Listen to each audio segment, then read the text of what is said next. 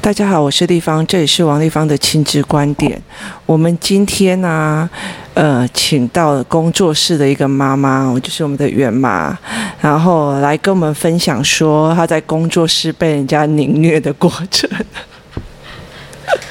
哎，大家好，呃，我是袁妈，不要说凌虐还没有那么夸张。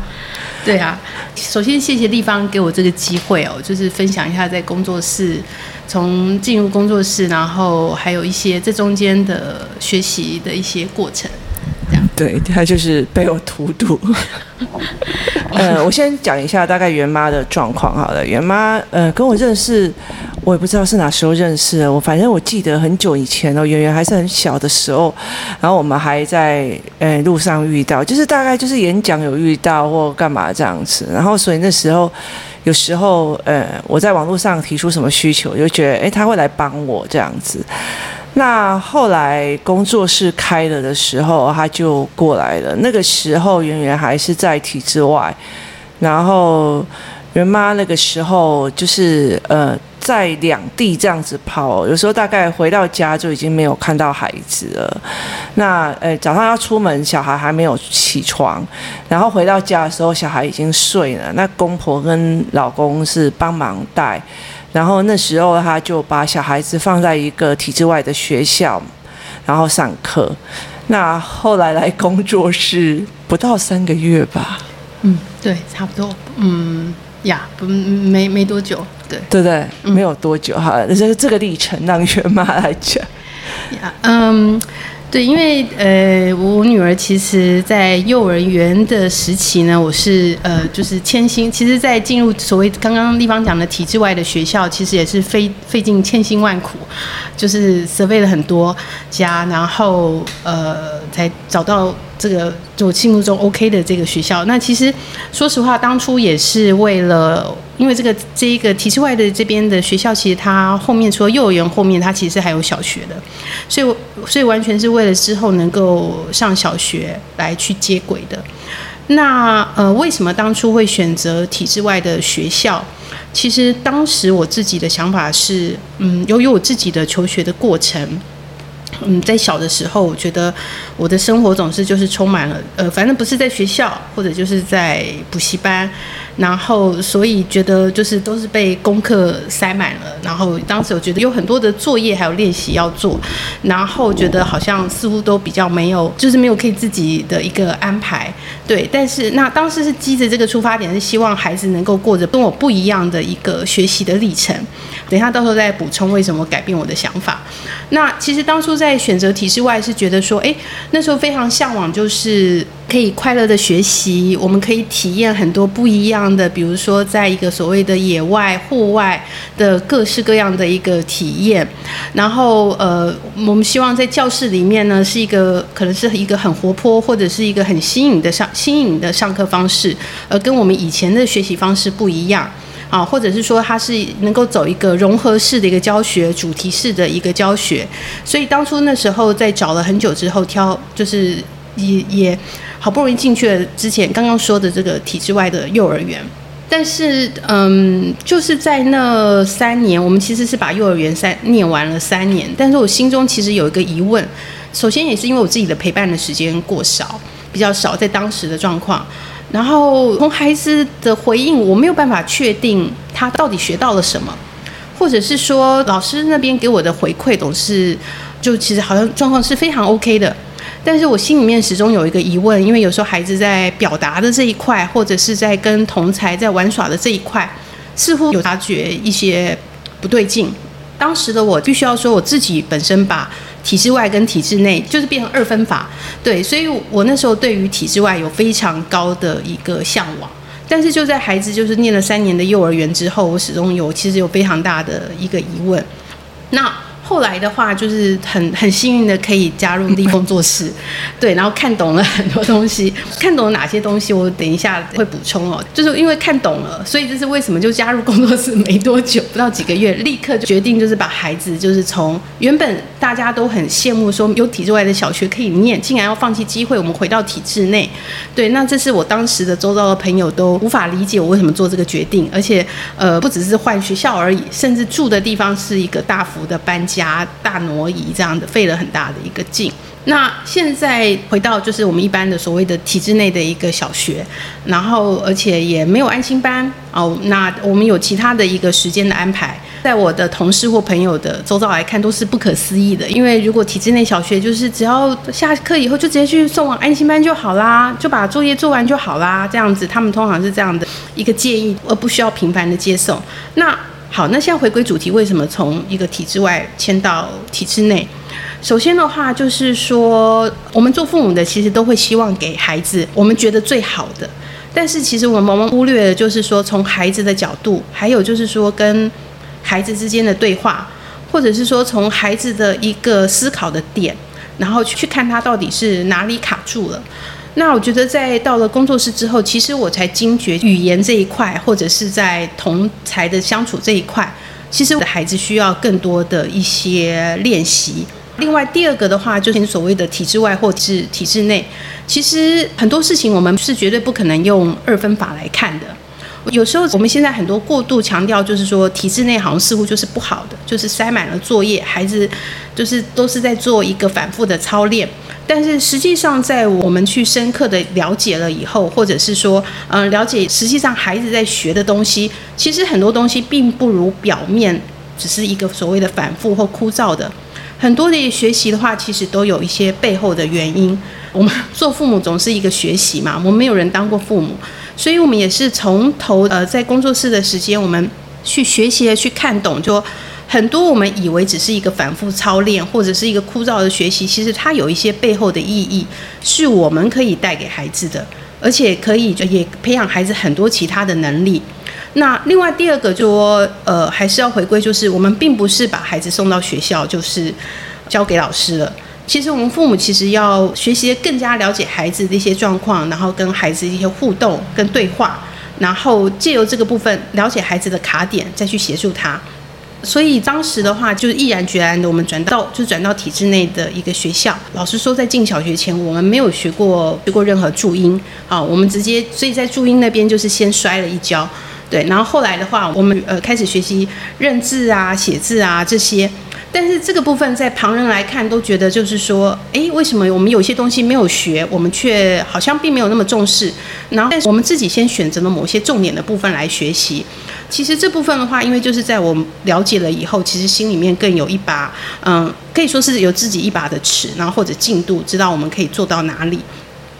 所以，其实，在孩子在进入体制内的小学之后，实际上是还蛮进入状况的。然后，那另外的话，我也更了解到说，所谓的体制内，并没有我们想象中的那么的那么不好。好，我可以这样讲。其实很多的一些学习的内容，我们都是可以在跟孩子有另外的一些引发，或者是说，呃，更透过另外可能跟孩子互动，然后聊天的方式，然后了解孩子的那个卡点在哪里。对，所以其实，嗯、回归就是再总结一句的话，我还是要说，其实体制内的部分，呃，所谓的体制内、体制外，我觉得并不要这样分，而是我觉得重点的话是，我们要从孩子的角度来看，看他学习到了什么，还有他卡住的点在哪里。然后另外还是要说，很多人在体制内就会觉得是呃分数至上，或者是呃其实不然的，其实这样现在在。学校的一个学习里面，已经呃，其实已经不像是我们之前的这个之前的观念，分数至上的方式。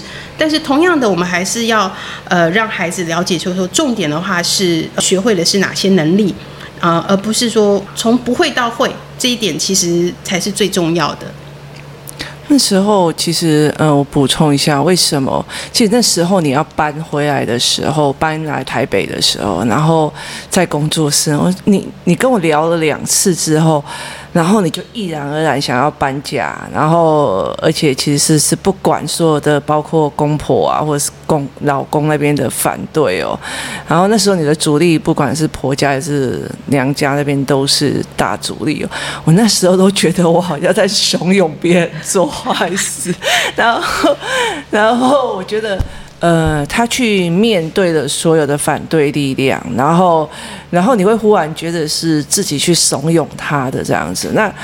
可是我为什么当初会呃讲这些事情的原因哦，就是刚刚大家听那个袁妈的就是叙述的方式。他是一个很急，然后他又一个呃很有条理的人。那他的知识性质或思考性质是非常高，然后他在他在工作上哦，他也是有条理、有逻辑的哦。那我常常就问他说：“对，我们不希望小孩子被操练，或者是说在体制内作为所谓的所谓的我们的讲话这样。但是问题是在快乐学习，那这个地方有没有有没有养出觉得说，嗯，好，那你不要反复练习那。”中文字你可以接受他没有写不出来嘛？就是就是呃，以我们现在目前的状况，就是我现在已经读到大学毕业，我可以接受一个字写不太出来的孩子嘛？尤其是国中呃国三的时候要考会考，他还在写注音的这样子的孩子嘛？就是我有没有办法接受这件事是很重要，因为这个代表是。我未来到国中的时候，我怎么跟我的孩子相处？所以那时候我其实会建议袁妈的一个很大的原因是，那他们怎么学中文字？那其实。其实我们很崇拜美国的教育是没有错，他们学他开心。可是你们想过，美国、欧美，它就是有二十六个英文字，哎，就他二十六个英文字母去拼凑，所以他可以大量的时间在聊天啊、思考啊或干嘛什么这些东西，或者是在活动上哦。可是，在台湾哦，如果你字写不出来这件事情，他就没有办法思考整理，他就没有办法做很多事。我我觉得是。呃，他们不重视这个，但是这个要你是不是你要的？那如果是你要的，对方又是怎么样去协助你哦？那如果他一直在学校都是快乐，没有没有任何考试或干嘛，那你就不会去看到他哦，原来这个也不会写，原来那个也不会做，原来就是没有能力。可他终究会去国中吧？对，他去国中之后，他你看跟同才比起来，他就会整个缩掉。那不要说从来比起来，其实我觉得，呃，妈妈本身就没有办法接受就是这样子的孩子，因为其实。呃，袁妈的能力其实是她自信的来源，我们可以这样讲。我觉得每一个人都是哦，每一个人的能力都是自信的来源哦。那那个能力，就达到那个能力之前哦，所必须要付出的，就是怎么样练出来这件事情，才是一个非常非常重要。所以那时候我真的是，我那我那一段时间完全都不敢去。不敢，不敢去碰到他们家家人哦，对不对？对，而且其实分享一下，其实刚刚也不错，因为我刚刚有提到说，因为一开始我选择体制外，是因为我基于我自己的求学经验嘛。但是其实我很感谢，就是说这一段这一路走来，然后嗯，首先是说，因为陪着孩子，然后我们算是就是转嗯，就是从体制外到体制内，然后同时了解了，就是说呃，我们到底要怎么样协助孩子，还有所有这个学习的时候背后的一些原因跟希望带给孩子的能力。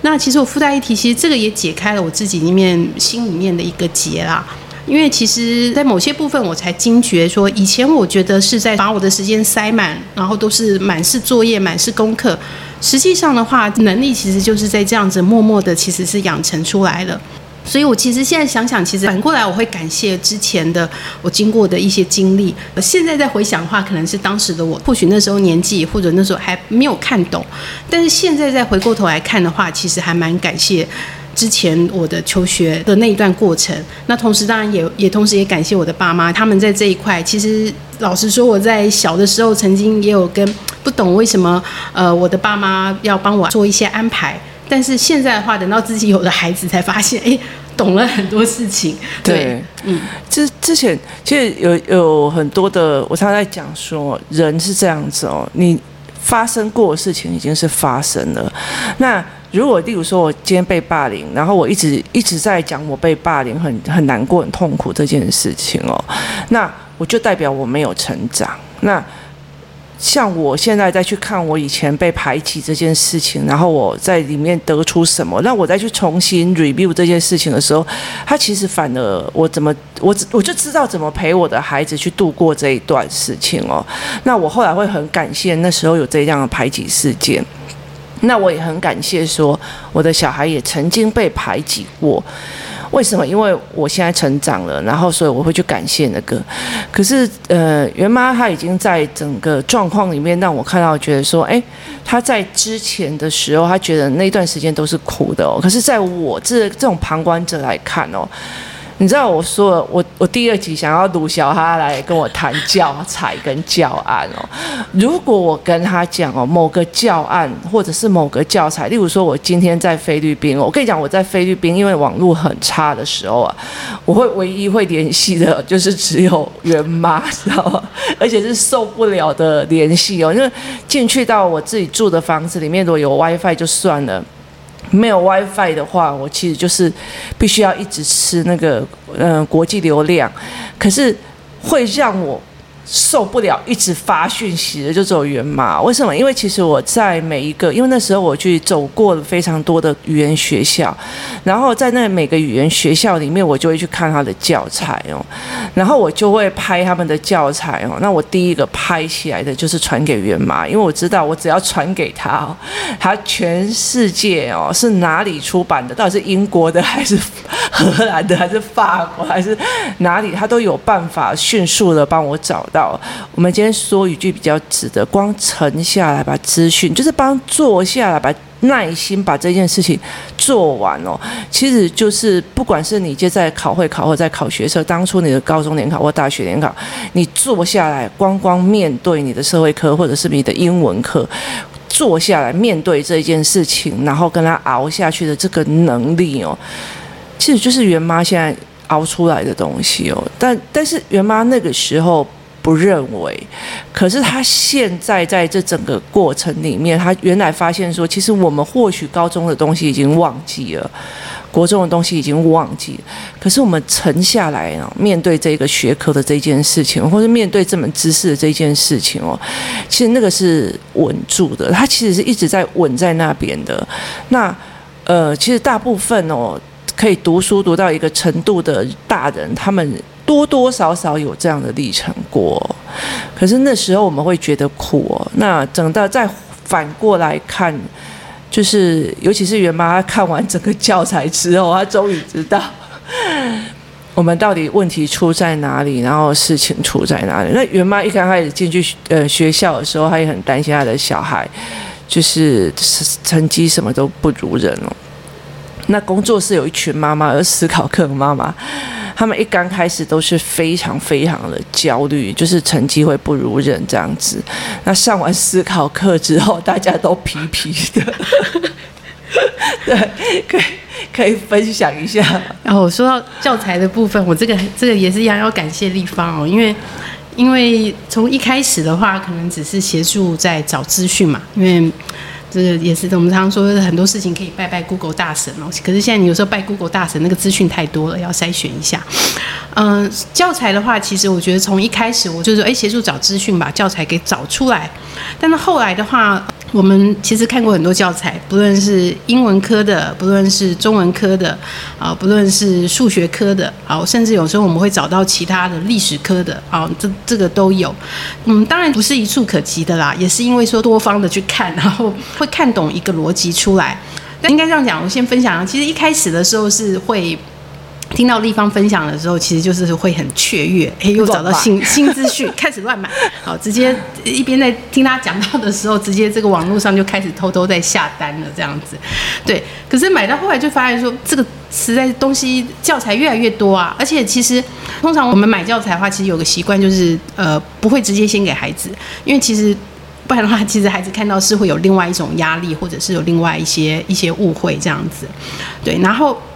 所以教材的话，比如说以中文科来讲好了，我们的话其实也是慢慢的去看懂这个里面教材它的一些编写的一些逻辑，还有一些重点。而且重点的话，其实像我们的教材，呃，我们不会只看一个年级，我们会从可能小学六年的，或者是我们都要买就是梭哈，对，小学六年的，或者是现在我们看到国中的，然后买过大学的？哎，对，大学只是他们大学也要去买。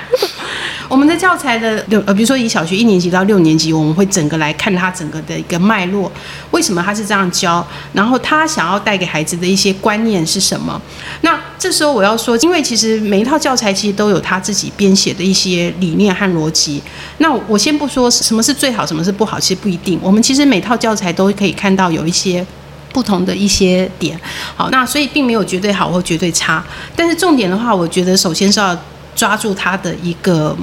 还是要它的一个脉络跟架构。好，那比如说像中文的部分，我们会从一开始，它可能从一些，比如说一些比较是从语词、语言、语句的部分，或者是甚至从一些聆听的一些部分来出发。为什么他要这样写？他想带给孩子的是什么？然后或者是说想要让孩子具备的能力是什么？然后那同时间我们会从一年级再拉到六年级来看，他怎么样是从能力从一开始一点点一点点累积到。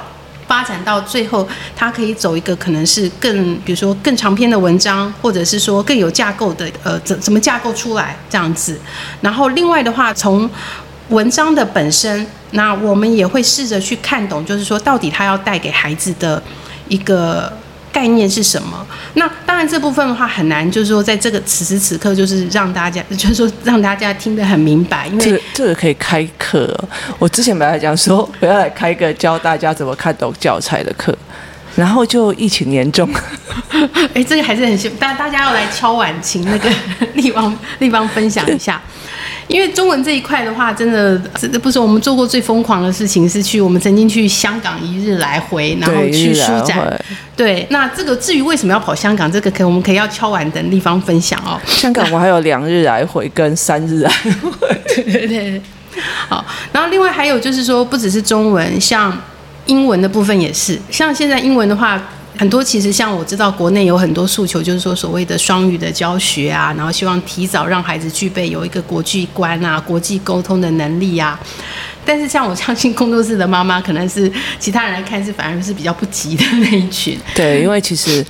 嗯、呃，思考性我们会比较在意，对，我们会比较在意思考性这一块。所以在英文的部分，我们比如说不论是呃发音的部分，或者是从一个语感的部分来出发。那这部分的话，其实也是所谓教材，其实我们也有一些脉络可循。但是像这部分的话，其实我个人的想法就是说，我反而自己的重点会先着重在中文这一块，因为我我我自己的想法是，其实如果说用母语的表达，孩子都没有办法那么嗯能够那么了解怎么样用用中文来表达的话，那我们要怎么样要求其实他用？英文的方式来陈述，然后还有更重要的是说，我我们怎么知道说孩子的脑子里面其实真的是有在思考的，或者是说他脑子里真的是有画面，真的是有逻辑的呢？那所以以这样子的一个呃出发点而言，我反而会此时此刻我反而是比较在意孩子的一个在中文这一块的一个呃，或者是说在中文这一块思考，还有在思考语言、逻辑语言这一块的一个一个能力，这样子。这个哦，应该要从头把小孩的状况讲一次，大家才知道你经过了多少的折磨。我们等一下下一集哦来录，就是为什么袁妈会有这样的感触。可是其实，在一刚开始的时候，其实你是，其实你你你如果在体制外，对你来讲应该是比较 happy 的啊，就是你从头到尾都没有看到小孩在干嘛。那可是因为你在我这边，然后你就会看到，就是诶。原来他会卡在这里，然后原来就是这个孩子，就是有时候你我，我都会跟他们讲说，你们要换妈妈哦，赶快换妈妈，就是思考课你们要赶快换妈妈，因为妈妈就会觉得天啊，我女儿连这个都不懂，我那个脾气就马上要上来了。其实，呃，那个是一个整个过程，然后。我们其实每天都在接受这种崩溃，就是哎，原来你不懂这个，然后原来你不懂那个，然后原来这个东西还要再加上去了。所以，其实，其实我觉得有时候我为什么会很坚持说，哎，妈妈要在旁边哦，因为你崩溃完了以后，你才能够重生哦，那你才会知道你的孩子需要的需求是什么，然后你才会真的在意哦。所以后来其实。你有觉得很后悔吗？来这里之后，你就觉得，哎，本来没看见就没有发现问题，哎，然后现在就觉得好像问题蛮多的，而且你又很忙。所以其实反而无知好像还比较快乐。对啊，以前我妈有讲过一句话，你知道吗？以前我们那个老师啊会乱摸别人这样，然后他会不公平或干嘛，反正他就做了非常很奇怪的事情。可是我妈还不知道他会乱摸女孩子的私钱的时候，你知道我妈讲一句话，她说我回来脸臭臭的，她马上说。不要告诉我，我不想知道，因为我不会处理，我不想要理解，然后她就走了。然后，其实我觉得我当妈之后，我后来发现我妈这样子还算聪明哦。但是因为这个年代是不行这个样子的，因为这个年代性跟毒品。跟所谓的他们的性暴力这种东西哦，是太多了哦，所以其实我们没有办法做这个哦。那工作室里面的孩子哦，尤其他越来越会讲哦，他思考性越来越强的时候，他跟妈妈讲了以后，你就会发现哦，那个家长群组一份安静哦，没有人讲，所以这等于是你自己知道内幕哦。然后所有的人哦，包括老师都不知道内幕，那种东西太难熬了。那其实呃，工作室的妈妈，我请很多妈妈来说，哎，要不要你来讲工作室的状况哦？他们有些人就说啊，这样子哦，人家一定会讲说啊，因为你有王丽芳在旁边啊，所以你有熬过啊。不好意思哦，妈妈这一条路哦。没有熬过这件事情，哦、就是就是翻身以后还要再趴一次，再翻身一次，真的觉得再这样看看下来哦，你会不会觉得很沉重？嗯，我不会说很沉重哎，因为我觉得反倒是我了解越多。之后，其实我是抱着一个感恩的心情，因为首先是经历过这个过程。其实像刚刚那个看教材的事，看懂教材的事情，我要补充一下。其实很多，其实我的朋友像有时候看着我买了一堆，买了一堆，可能不多的是香港教材啊，或者是国外的一些教材，那他们都会说：“诶，那这样孩子的用的状况会怎么样啊？”会关心来问。我都会很诚实跟他说：“对不起，还没用。”那他们就会很惊讶，那我教材买来干嘛的？对，那那首先的话，其实我们当然我们买的教材，其实首先是让我们看懂孩子，然后在需要的时候，我们会截，其实我们是截取里面必要的部分来引导孩子。那另外第二个话，我补充一点就是说，那很多人可能就说：“哎，那这样子学校的课本是不是我们台湾的教材编的，是不是或者是课本就嗯，好像听起来不是那么 OK？” 来上我的教材课，你就会晕倒。对，但是现在的话，反而是还是要我刚刚讲的，每份教材其实都有优劣，所以反而我们会用，如果当我们看懂了这个架构之后，知道孩子可能的卡点之后，我我们是会下去看课本。而且是我们做过，就是也是疯狂的事情，一样把现在目前台湾国小的课本各科，我们一样是从一年级到六年级，我们把它翻开来看，我们来看台湾的一个课本的一个脉络在哪里。然后当然编排上面各家出版社有差异，但是我们会借由这个方式，那我们会去了解说，OK，在现在台湾的课本上面，还是可能遇到一些卡点，跟我们要怎么样。嗯，让孩子具备怎样的能力，然后去看懂看懂课本里面的内容，然后或者是说去做怎么样的一个呃整理跟一些归纳。反而是现在来看学校的一些课程的部分，我找的教材哦，其实有一个很大的一个状况哦，因为我知道，呃，我找的教材只有一个很大的一个原则原理哦，就是。那孩子的脑海里面必须一层一层建构，然后一个一个要件拉上去做一个思维的网膜。所以其实我像台湾的教材有一大部分都是片段的嘛，然后社会科也是片段片段片段这样。那那时候我真心觉得说，哎，那可能就是字数的关系，所以就算了。那后来再看到各国的教材哦，其实如果其实我记得那时候疫情刚爆发，我从宿雾回来的当天哦，我们其实已经准备好隔天要冲韩国，因为韩国因为韩国的教材真的要亲自去看哦，因为其实呃大部分的人没有办法去帮你挑，因为韩韩文懂的人不多。那其实我们本来要冲，后来到最后就是因为疫情的关系也没有冲这样子。那。因为它是一个思维脉络，所以我觉得推荐很好的哦，就是包括例如说，呃，关关破里面卖的香港书哦，其实我都是在看小孩的思维模式该怎么弄。所以说，袁妈说买了一堆教材都没有在给小孩用的一个很大原因，是因为我们在理解他思维架构怎么是帮孩子架上去的，而不是一个片段的一个课文一个课文的赏析，或者是一节取一节取的小历史。那那历史跟地理。其实连不起来的。那呃，我我我给的教材或给的思维，通常是要让孩子是有脉络层次上去。那等到他们买了教材之后。就这群妈妈买了教材之后，我让他们看懂之后，他就会理解原来脉络是这样架构上去。那未来他们在协助孩子读书哦，或者是孩子补充教材的时候，或者是在呃他们在协助孩子讲，就是跟他对谈的时候，你才知道那个架构要怎么拉上去，而不是反正就是就是这样这样子，可以讲那个六月学的问题。就是你不能用片段的这件事情哦，去跟孩子讲啊。那有些东西说啊，反正那个就是怎样哦，那个东西就是片段的。其实等到父母哦，如果真的能够看懂台湾的教材的状况跟孩子的思维的连接出了问题哦，